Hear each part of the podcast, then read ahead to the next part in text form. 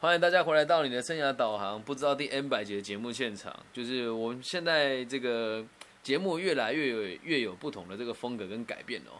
那我们现在呢，想要做一个新的专栏，就是我特别这个邀请到两位这个非常杰出的来自这个广西的朋友。那那我待会看他们自己愿不愿意自己讲是来自哪一些学校，因为在在我看来都是一等一的这个大学。那我我们今天我们接下来这个这个节目呢，我们会连续做个几期哦，是要让大家更加的理解这个读大学的这个一些决定啦，还有关于这个青少年在这个未来发展的时候是要回到家原本的家乡这个十八线城市呢，还是到这个北上广上面呢？然后还有说就是我们现在很流行，就是未来出了社会之后到大城市里面去谋生嘛。那今天我们邀请到这两位贵宾呢，相当的不简单。那我们在这一连串的这个。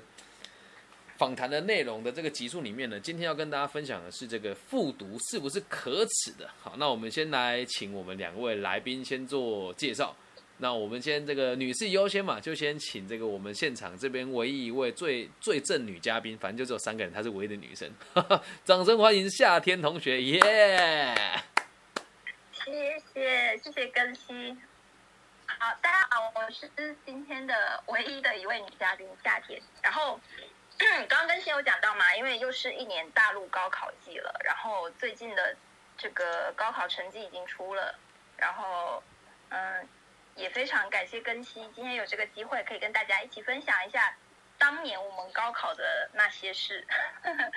然后呃，我是毕业于北京大学法学院，然后现在在一家互联网公司担任法务负责人。听起来就是好。下面有请到的这一位是对我的高中同学，对，嗯，我们也是在同一所中学，然后在同一所中学，呃，一起，对对对，OK，那我们现在掌声欢迎，没有，辛苦们啊，欢迎这位跟我同窗七年的高同学，我同窗七年，你好，你好，高同学，你好，你好，所以可不可以跟我们就是？大概介绍一下你现在的工作，还有你过去的一些来历，这样子。啊，大家好，我是呃毕业于华中科技大学的呃婷书，然后的话，我现在的话是在广西，就是的一家设计院，呃，在做一个呃设计所的所长。目前的话，我们公司正在谋划上市，呃，基本上就是他最后面与呃那边做一个。呃，确定时间，我们就可以上市啦。哇哦，那这么听起来，两位都是前途前途无可限量。就是我们在这个我们整个这个亚洲地区，在最顶尖的大学里面就读的。那我们今天其实听完了两位的这个发展，就是接下来我们一连串是要讨论是复读是不是可耻的。那我我想要先就是跟大家分享一下，因为毕竟在在网易的这个平台上，就是大陆的朋友比较多嘛。我们在台湾呢会讲重考而不讲复读，哎，你们在大陆会讲重考吗？还是也讲复读啊？就是讲复读啊，对。复读，所以你们没有讲到重考这个词。因为刚刚我们有讲，就是说一般一般就是中学来讲都是读六年嘛，然后为什么我跟情书会？同窗七年呢，因为我们连复读的学校都在同一间呐。所以，所以复读的时候是我们在台湾是只有这个所谓的重考补习班，就是我们一定得缴钱去补习班。那在大陆的状况，复读是有补习班，还是会有正统的学校呢？嗯，对，其实这这个也是呃，我们接下来要讲到的，就是复读的一个非常重要的点，因为现在最近嘛，呃，大陆其实出台了很多跟教育相关的政策，那有一些，嗯，地方他们出台的很重要的一个政策，就是说不再允许公办的高中去举办复习班，就是复习班？的班哦，是复复读的班，复读的班级，对，就是公立。我们讲公立，就是说政府在出钱的嘛，公立的高中就不再允许用公立的资源去举办复读班了，其实就是。可能是国家教层面或者是政府层面，他们对复读的一个官方的态度，就是他们也很不人道哎，对，也很不人道。嗯，对，就是其实怎么讲呢？就嗯，因为我跟我跟婷叔当时我们两个都是呃呃高中学的六六年都是在一个县级的中学嘛，是是就是在我们两个呃出生和生活的能能够说出是哪一间哪一间中学吗？这可以不说。可以，哦不可以被哦追杀。好好，咱们不说，咱们不说 因。为因对为，因为我的就是这一间母校已经把我给封杀了，因为我没有在那里复读，然后后来考上北大。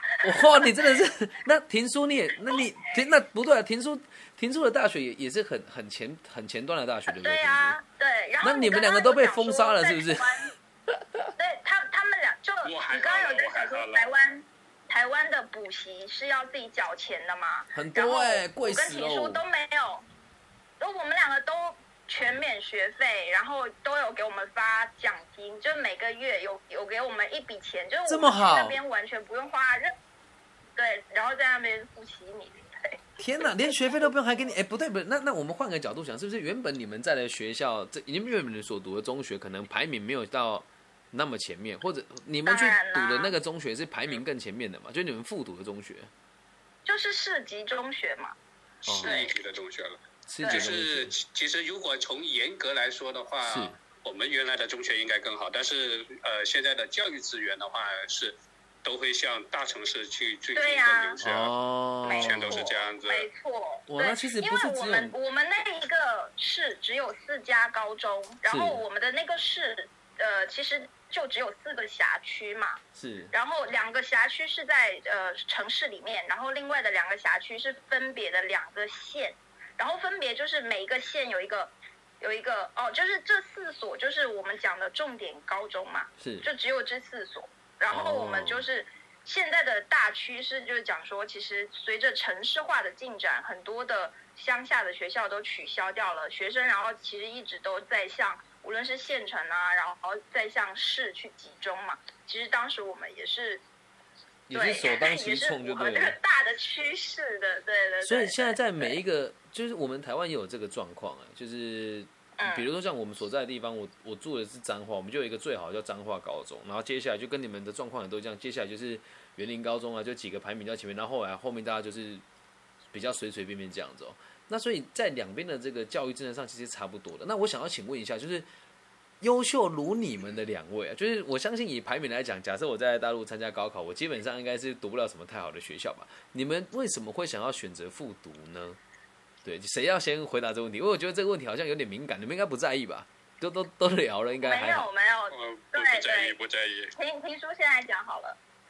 那那我那我先来讲吧。你说你说你说先来讲吧。其实我当时是，我当时是比较任性的啊。就是第一年的时候，我都比较任性了，我只瞄准了一个学校，是就北航嘛，因为当时就想考航。北北航是什么？填志愿的时候不，就是北航的全名是什么？北京航空航天大学。哦，北京京航空航天大学啦。是是是，北航第一志愿就对了。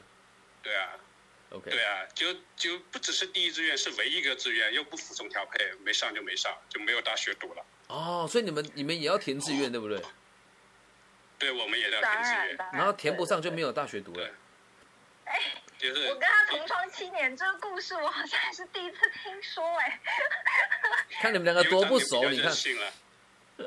没没有没有，因为是这样的，就是当年我们在县级中学的时候，我们都应该是属于学校重点监控的那一批，就是他就填报志愿一定是受到就是老师的严格的就是严密的关注的，就是不是，所以说当时他可以这样报，我也觉得蛮意外的。还有我当时也是就是，其实我的志愿是我的班主任就是。到我家跟我讲说，我一定要报一个志愿，我才报的。其实当时我没有想要报大学，因为就第一次高考的时候，因为我觉得考的不好。我第一次的时，我第一次高考的时候，其实我想说，我就直接不要报，我就是要所以你们两个你们两个第一次停书是没有，就直接报了没有上。那那夏天你是完全没有报，后来有报。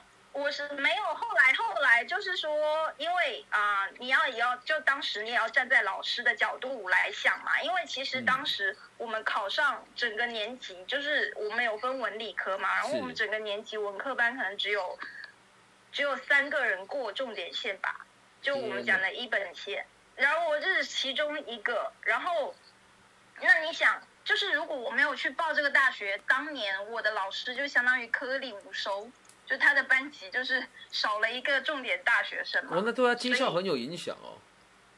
所以就就呃站在老师的角度，他他肯定要希望我要报一个学校，但是最后我我还是就为了老师着想嘛，我就报了呃一个也是很有名的政法大学。所以你有上对，最你有后我没有你有，上，我有我有。上，对我有拿到那家学校的录取通知书，而且那边老师还有打电话给我问我为什么没有去，那时候我已经在复读了，对。所以你们是因为这样子才复读，所以本质上来讲，应该就是如果你当时的好好的填志愿的话，你们两个也都还有在排名蛮前面的学校的一个的这个结果吧？这个认知是正确其实我的学校应该是很多人梦想当中的学校吧，所以当时我我不想报的其中一个重点也是这样，就是我觉得说其实是我占了人家真的想要上学的人的一个名额，哦，但是没办法，对，所以真的他们没有 没有没有，我们在台湾有所谓的替补制，哎，就是我们会有备取的嗯，这个概念，所以你们在我们在大陆的这个状况是多哎怎么讲？考试只有一一年只高考一次嘛？对对，对，因为台湾应该是有联考跟学测，还有统测，还有这个一些我们所谓的也不能讲后门吧，就是真的是特殊选材，说出来就是后门啊，我认为，对，就是我们还是有很多奇奇怪怪的做法的，其实。不过现现在大陆这边的话，也其实也有蛮多蛮多选择的，不像我们当时选择那种哦少就有见的话，自主招生啊、强基计划呀、校长推荐啊，但其实这些呃都是怎么讲？嗯，对于我，如果你把今天把我们再回到那个县城的中学，那些东西跟我们一样是没有关系的。对哦，原来如此。那在这样的状况下，你们会你们会后悔选择复读吗？对，你们会来，听书先讲。你们会后悔我我我先讲吗？对对对对，嗯，先讲，你先讲。这这个要看怎么怎么看吧。就是如果从我后面读书的情况来看的话，我是觉得我是不后悔我的这个选择的。嗯，但是毕竟的话，如果不是复读了一年，可能我现在也没有遇上我的爱人，也没有我那么一帮好同事。哦当时的话，如果从那个从职业晋升的这个角度来说的话，我觉得当年我第一年的高考的话，如果能好好的考虑一个是吧，可能早出来一年，结果应该也是还是不一样的。哦现在的话，我觉得时间对于一个人的那个职业经历来说还是很重要的。原来如此。嗯那夏天你觉得呢？你你哦，这个问题我觉得其实不应该问我，因为我是很很明显的从复读当中受益的那一批人中的一个嘛。对，因为我哦我第一次高考的时候考到全广西排名是五百名左右，对，然后我哇第二次诶这样是很厉害，对不对？是，呃，嗯，大概有三十万考生的样子吧，广西。天哪，那听听说那时候的排排名大概是对，我那时候我对，我看一下啊，我我不太我不太记得我第一年的排名是多少，反正第二年的话是一千四百多吧，一千五以内。好厉害看一下，然后我我然后我第二年就广西第四啊，所以读我是不可能会天哪！所以要要要读北大是一定要全省最优秀的那几个哦、嗯，就是是是这样的，中国就大陆最好的学校就两间嘛，一间是清华，一间是北大。然后清华嗯在广西是没有在招文科生的，只有北大在广西有招十个名额，原来如此要考到文科的前十名才可以上北大。对，天哪，好好不容易耶！我在台湾其实好像，哎、不过说真的，以人口来讲的话，就是以这个广西省有多少人呢、呃，现在查一下，就 要问这个有点，对因为因为今年今年高考的人数也有也有，就是全区呃常住人口五千万左右吧，对，嗯，所以也五千万也也是真的，你们人口也有，我们在这两个地方人口也是有改变。反正 anyway 就是要非常顶尖才能够读的。那我们想，我想要理解一下，就你们是怎么理解这个复读存在的基础啊？嗯，其实我我是想说，其实首先从 从高考这件事情的本质上来讲，就就它是复读的人去参加高考是合理的，是是。也是合法的，因为嗯，无论是我们的教育法，还是高等教育法，还是说呃全国统一高考的这个章程上来讲，都是是。没有禁止，就是毕高中毕业之后的人，就比如比如说是没有，甚至是没有高中学历的人去参加高考这件事的，就是说。嗯假设今天你是一个五十岁的阿阿伯，然后在你的年轻的时候没有去没有机会去上大学，然后等到你终于就是人生所有大事都尘埃落定，对，你想去再圆你大学再考一次大学你也是可以去参加，对你也是可以去参加高考的。所以说，既然说五十岁的阿伯都可以再高考，为什么复读生不可以？嗯，我觉得也合理嗯啊。，其实我我们付出了更多的想说，青春，对。对啊，合理的啊，我觉得。但就是从反面上来讲，就是反对复读的人来讲，他们就觉得说，OK，你你再重，就像你说的重考是可以，但是你不可以是有组织的，再在学校里面再去上一年课，这样去高考，哦这样就相当于你把这大家的，就你读四年高中的人跟读三年高中的人在一起去竞争，是你就会把有一些原本只读三年高中也可以上大学的人挤掉，那就变成大家都要读四年高中。这就是我们今天互中国互联网上面最热门的话题，就是内卷嘛。对哦，听说你觉得呢？是的，我也是那么觉得的，因为确实是，毕竟你多一年的补习机会的话，你就可以多一年的一个准备。就本来说我应该是三年的一个学习的话，变成四年，就像我一开始说的，我平白就要多耗一年的时间。是，所以我就说，除非你是最顶尖的那一块，说、哦要不然的话，基本上很难逃脱这那如果个命运。像我照这逻们那时候，照这个逻辑讲的话，就是你们在目前你们之前读的这两间大学里面，复读的人多吗？其实不多哎、但是我是我觉得是要分分，嗯，就是分情况来讲啦。因为我也有在网上看到说，比如说今年今年的成绩出来之后，我有看到一个数据，当然不是官方的啦，是，嗯，但是有人有讲到说，四川省的呃前一万名有嗯七千个人都是复读的，就相当于真的 假的大家都要复读才可以。天对，嗯，你们是真的 看这个？哎、我我说真的，就是我觉得跟你跟你们两位聊完这时候，我我在台湾看复读这件事情，就是我们在台湾，我我讲难听也是我们生活过得很很平稳、平安、平顺嘛，所以我我们大家对复读这件事竞争意识没有那么强，但我觉得在在大陆好像大家竞争意识是很很强的哦。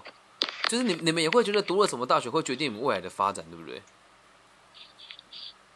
平台会不一样，当然会不一样啊。哦，天哪！那那、对，就像就像我们去上了北大之后，然后我坐在北大的教室里面，北大的教授也会跟我们讲说，这可能对我们在场的很多同学来说，这可能是你们人生当中唯一一次机会，跟这么多全国最聪明的人坐在一起，跟他们有机会跟他们变成朋友，哦，真的。所以这的当然是一个非常珍贵的机会了。哎，果然你如果没有读北大，咱们两个也不会认识嘛。所以某种程度上，我也是非常顶尖的朋友了。没有，开玩笑，开玩笑。没有没有，但是但是其实呃我们的教授他讲这句话，只是让我们要珍惜在北大的时间啦。嗯对，因为因为国家来讲，它整个国家在教育这方面的投入来讲，其实在高等教育的这个板块投入是是最高的嘛。嗯，确实是。所以说，其实我我像像像就是像北大有这么多顶尖的教授都在里面授课，然后我们本科生其实一年的学费只是五千块这么便宜，人民币。这么便宜，对啊，这这肯定对啊，这肯定是国家补钱的嘛。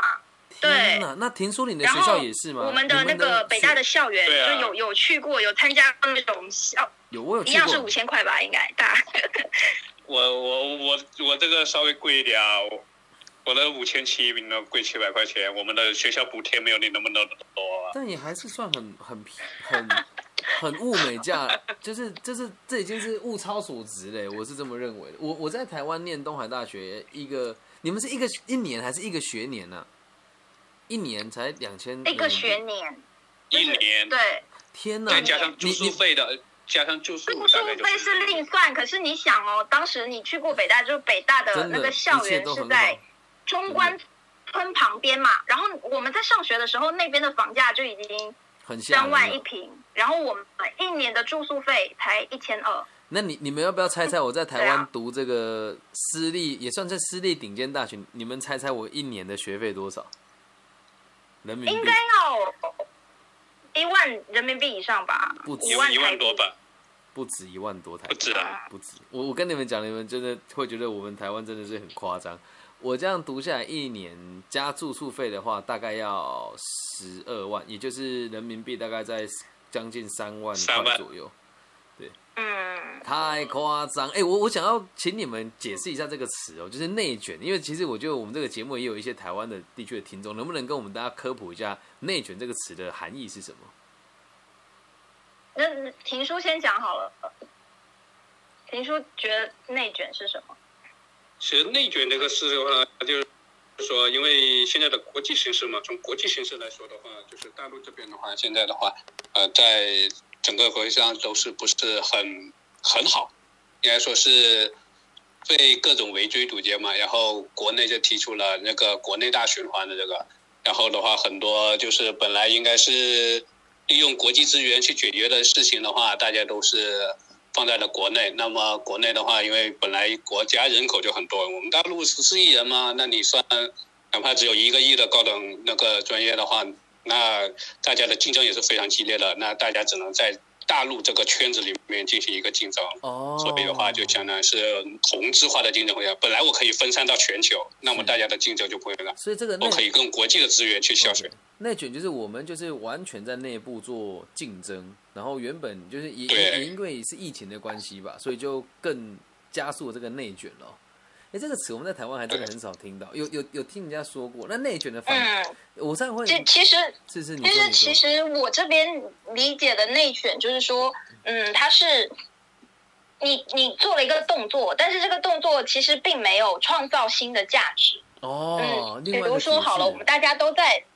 我我们大我们大家都今天都在电影院里面看电影，对不对？这这是这是中国大陆呃网络舆论场上面非常常见的对内卷的一个解释，就是说今天我们大家都坐在同一个电影院里面看电影，是那呃突然中间第二排的人站起来了，他站起来看电影，然后那第三排的人为了也也要看到他就也要站起来，那后面的人就全部都要站起来才看得到电影。原本是大家都坐着就可以看到电影的，哦，原来这对就是内卷、啊，就是大家都站起来这件事就叫做内卷。对，天哪，哎，这是你自己的解释，对你每好棒哦！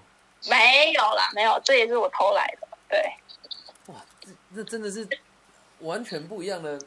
对我来讲，那那为什么还会有一个流行的词叫上文化？你有没有听？你应该也有听过吧？就是这个李诞在讲的这个，就是就躺平嘛，就是躺平的意思，就是说，那我就不要参与这个内卷的卷游戏。那你觉得你们两个有内卷？那就我就我就不要做站起来的那个人，我就是要坐着。但是你要想哦，如果全世界所有人都站起来，你自己坐着，你就是看不到电影啊。那你到底要不要站起来？那你们觉得就是就是我们婷婷婷叔跟这个夏天，你们自己认为自己有没有参与这个内卷呢？有的啦，我们觉得内卷很严重啦。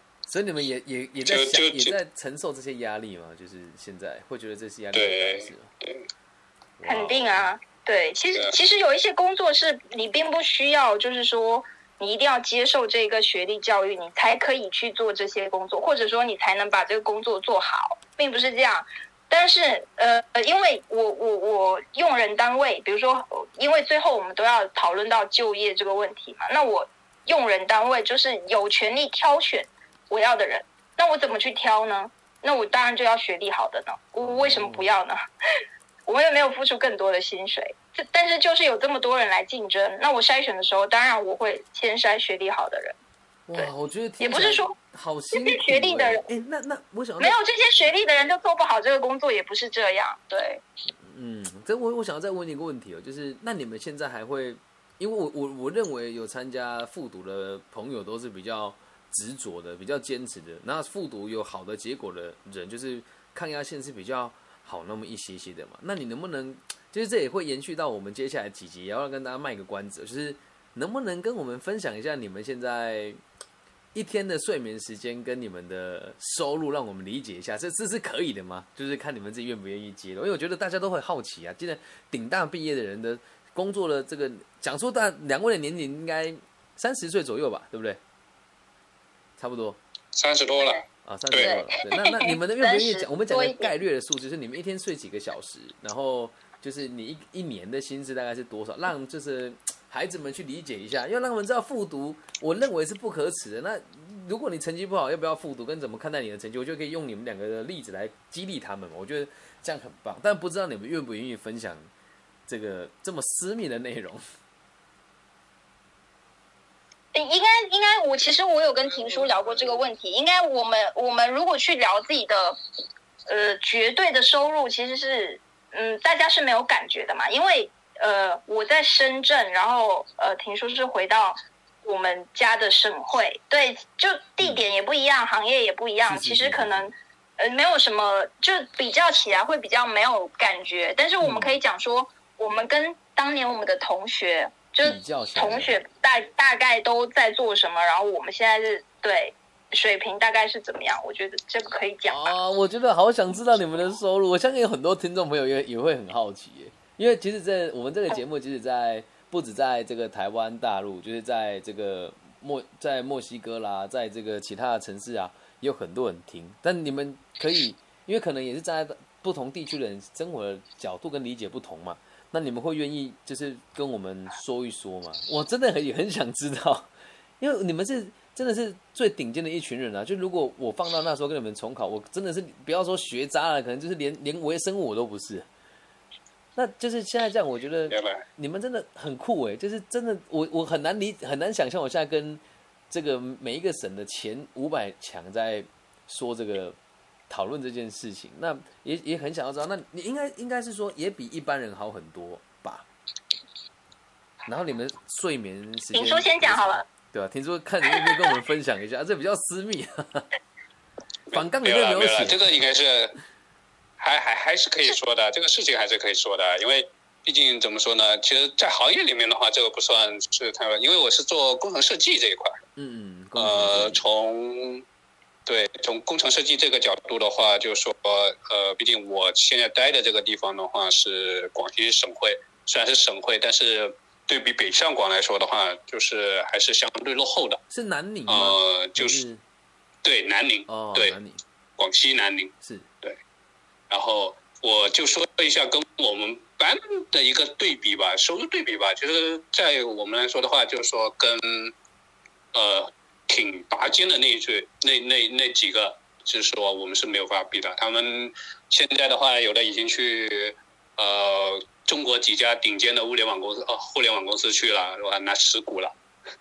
然后呃，就说一般的，就是正呃正常的那个工程设计的话，我这一块的话，在整个来说应该是中等，应该只能说中等。我大概的那个收入应该是在二十这个这个幅度。二二然后基本上人民币吗？还是？对对对，就二十万人民币就是税后收入吧。对啊，这嗯还比较勉比较勉强吧。就是说从工程的角度来说，就是说从行业来说的话，这个收入应该不算高的。嗯，这个。但是对，因为因为还是受还是还是还是受到，就是因为因为对，因为他的他的工作的公司是。中国这不不不是中国，是广西境，就是境内省内最顶尖的一家工程跟设计公司了。但是呃，这个公司它百分之八十的收入都是来自于广西，所以说它的它的收入水平是跟广西的整个收入，整个整个在中国的这个排名是相适应的啦。对，对。哦。但是如果从行业来角度的话，基本上是我们。大概是在呃，如果是在我这个年纪啊，应该是三到四这个幅度的话，应该算是比较正常的。哦，三到四，就说，对，就是说，如果你在发达地区，这个收入的话，应该是如果你呃不是太懒，就是说太放放飞自我的话，这个幅度的话，应该是比较正常的一个收入。原来如此，但是相对在南宁的物价也比较低一些啊，地价也便宜一些哦。呃，对啊，那天我在我回南宁在在粉店吃粉，然后呃粉店的小妹的工资就是一千三一个月嘛。什么？对一千三一个月，怎么过生活？对啊，是啊，对啊，所以说嗯，就是收入水平都是相对的嘛。哎，那现在这个停书分享完了，现在换夏天的，可以跟我们分享一下。我我我这样好了，就不然更新你猜我现在是多少，然后我告诉你是你比你猜的数字高还是低。我我有几次几次的机会，给我三次机会好了，你就。你就你就讲，你就一好，你就一次就好了嘛。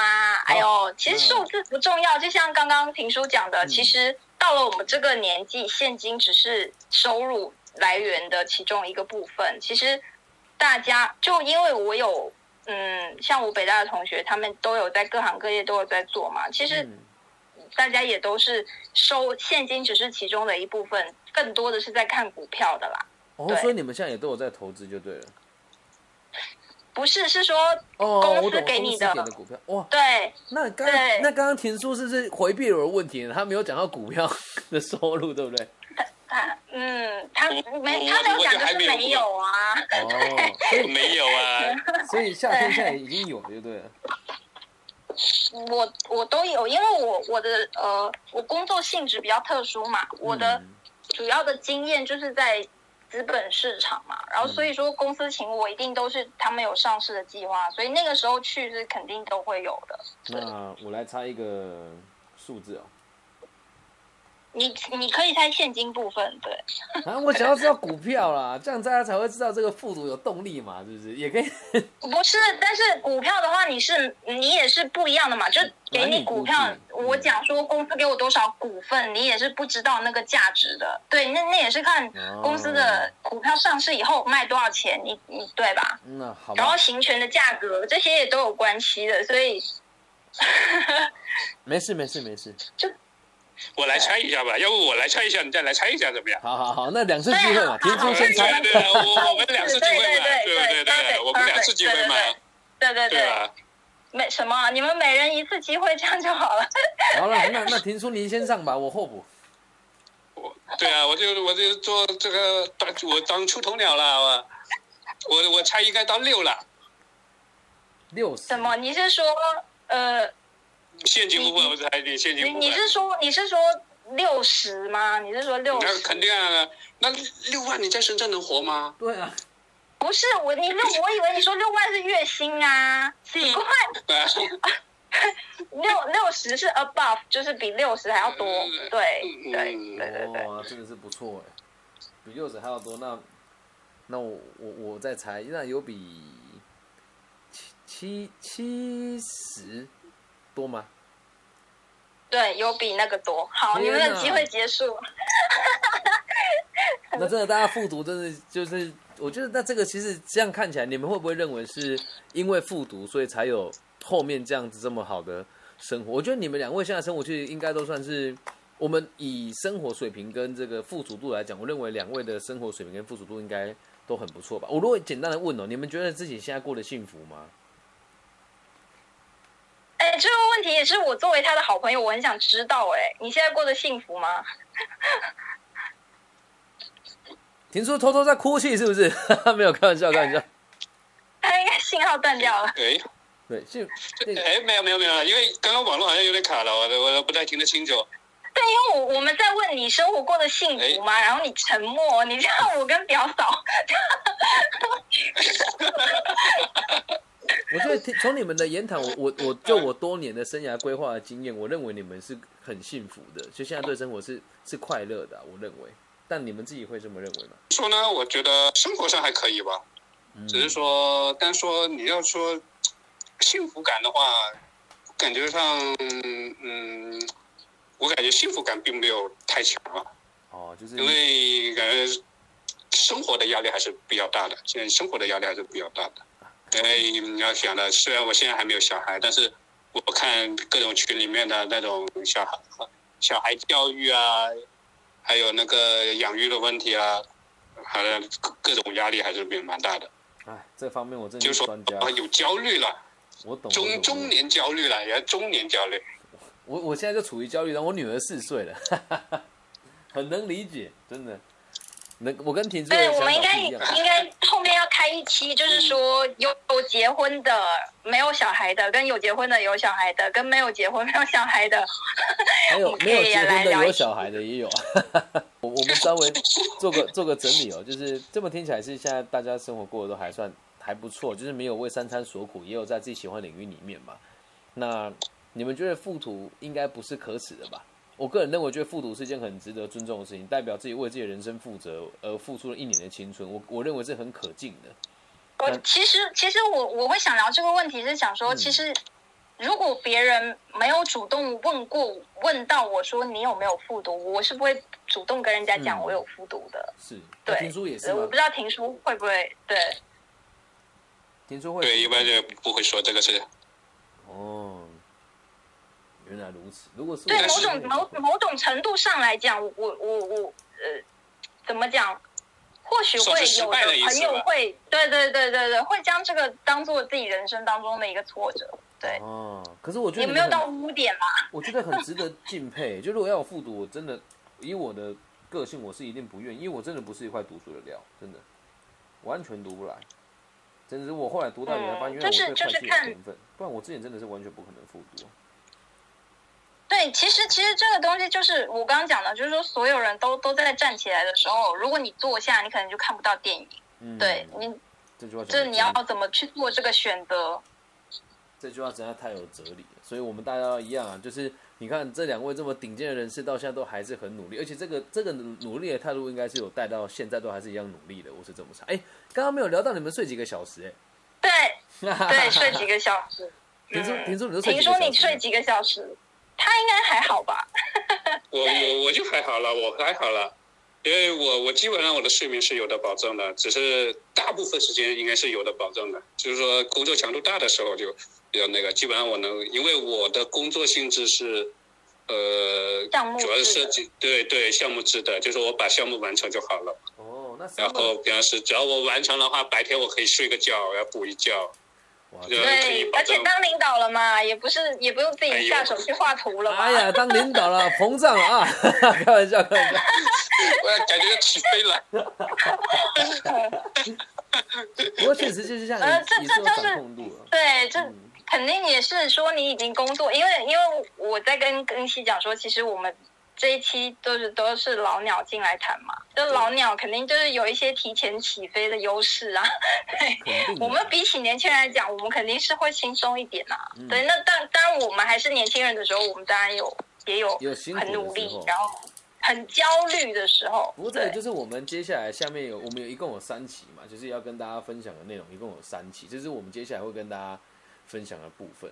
那先卖个关子，等下我们再做总总整再讲。那我们最后最后最后一个问题哦是，那身为就是这个复读之后生活过得还不错，你们两位啊会不会就是有没有什么话想要对这个想要复读的大家，或者是会不会建议大家复读呢？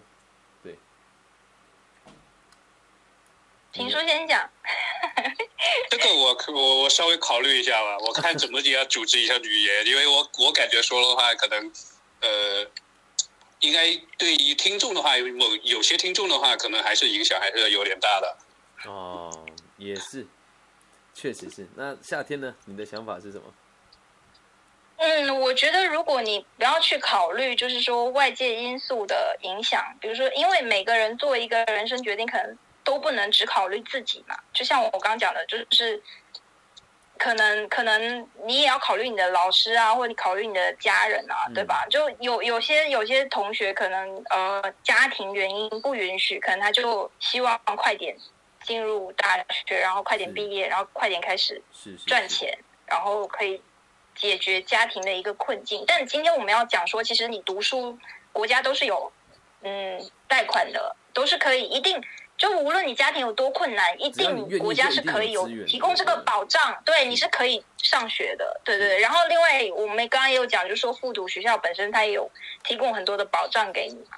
就嗯，我我是其实其实我刚刚要讲，就是说我跟婷叔都属于是复读当中的呃既得利益者，就我们我们都是复读，最后然后这个结果是好的，并且其实我们在做出这个决定的时候，就肯定考虑过复读一年对我们来讲收益是非常高的，才会做出这个决定。要做这个。明但确的决相比较来讲，不是所有复读的人都获得了这么明确的收益的，因为我也有很多其他的好朋友，就是中学的同学，嗯他们同样也也复读了。但是没有得到这么反而他们第二年复读之后，没有第一年的高考成绩好，啊，那这不也是很很常见的。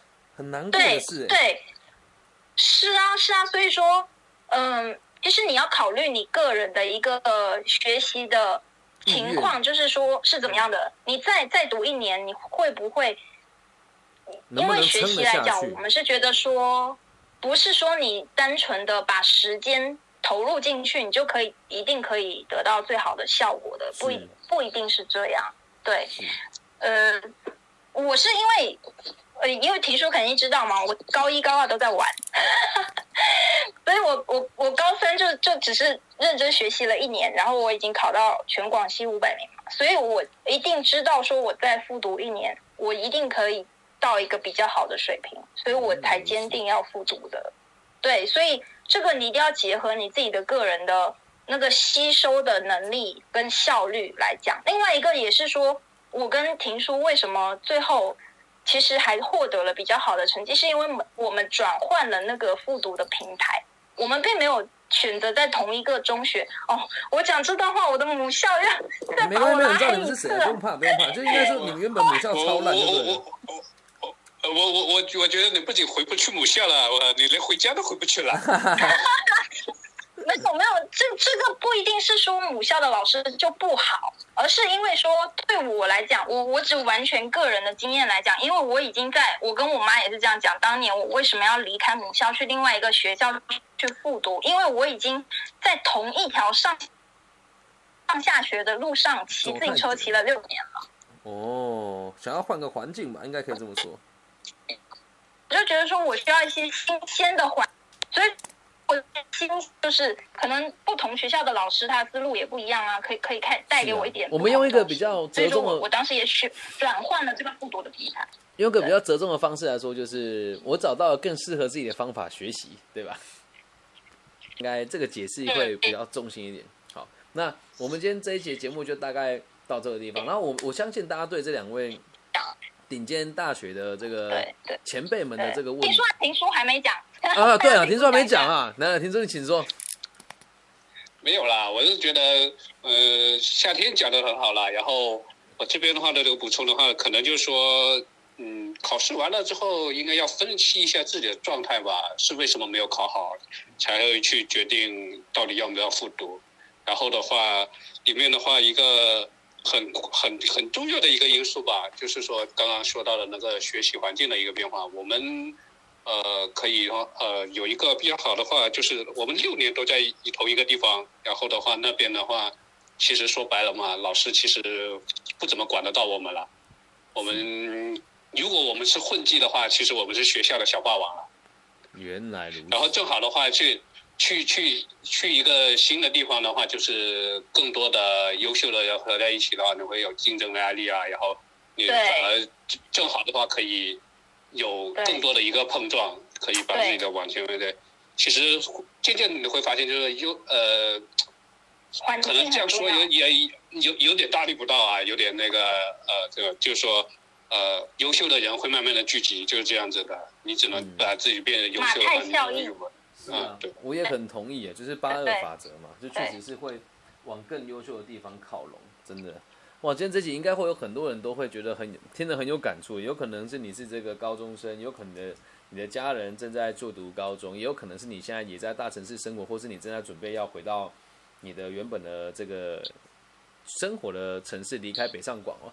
那我们这个是一个带状的节目，接下来我们还会有两集哦，就是一集是讲是要讲说终点是在远方还是在家乡呢？还有另外一集的题目是我们要留在大城市呢，还是要逃离北上广呢？那相信今天的这些节目内容也给大家很多不同的冲击哦。那如果大家喜欢的话，可以在留言区，在这个评论社区这边提出一些你们看到的问题。那我们也会邀请到两位嘉宾，和我们哎，就是我们的这个协同主持夏天夏天老师 跟我们这个这个高，我现在讲应该高所长了，不能讲高同学，现在已经是所长了，当时是同学嘛，对吧？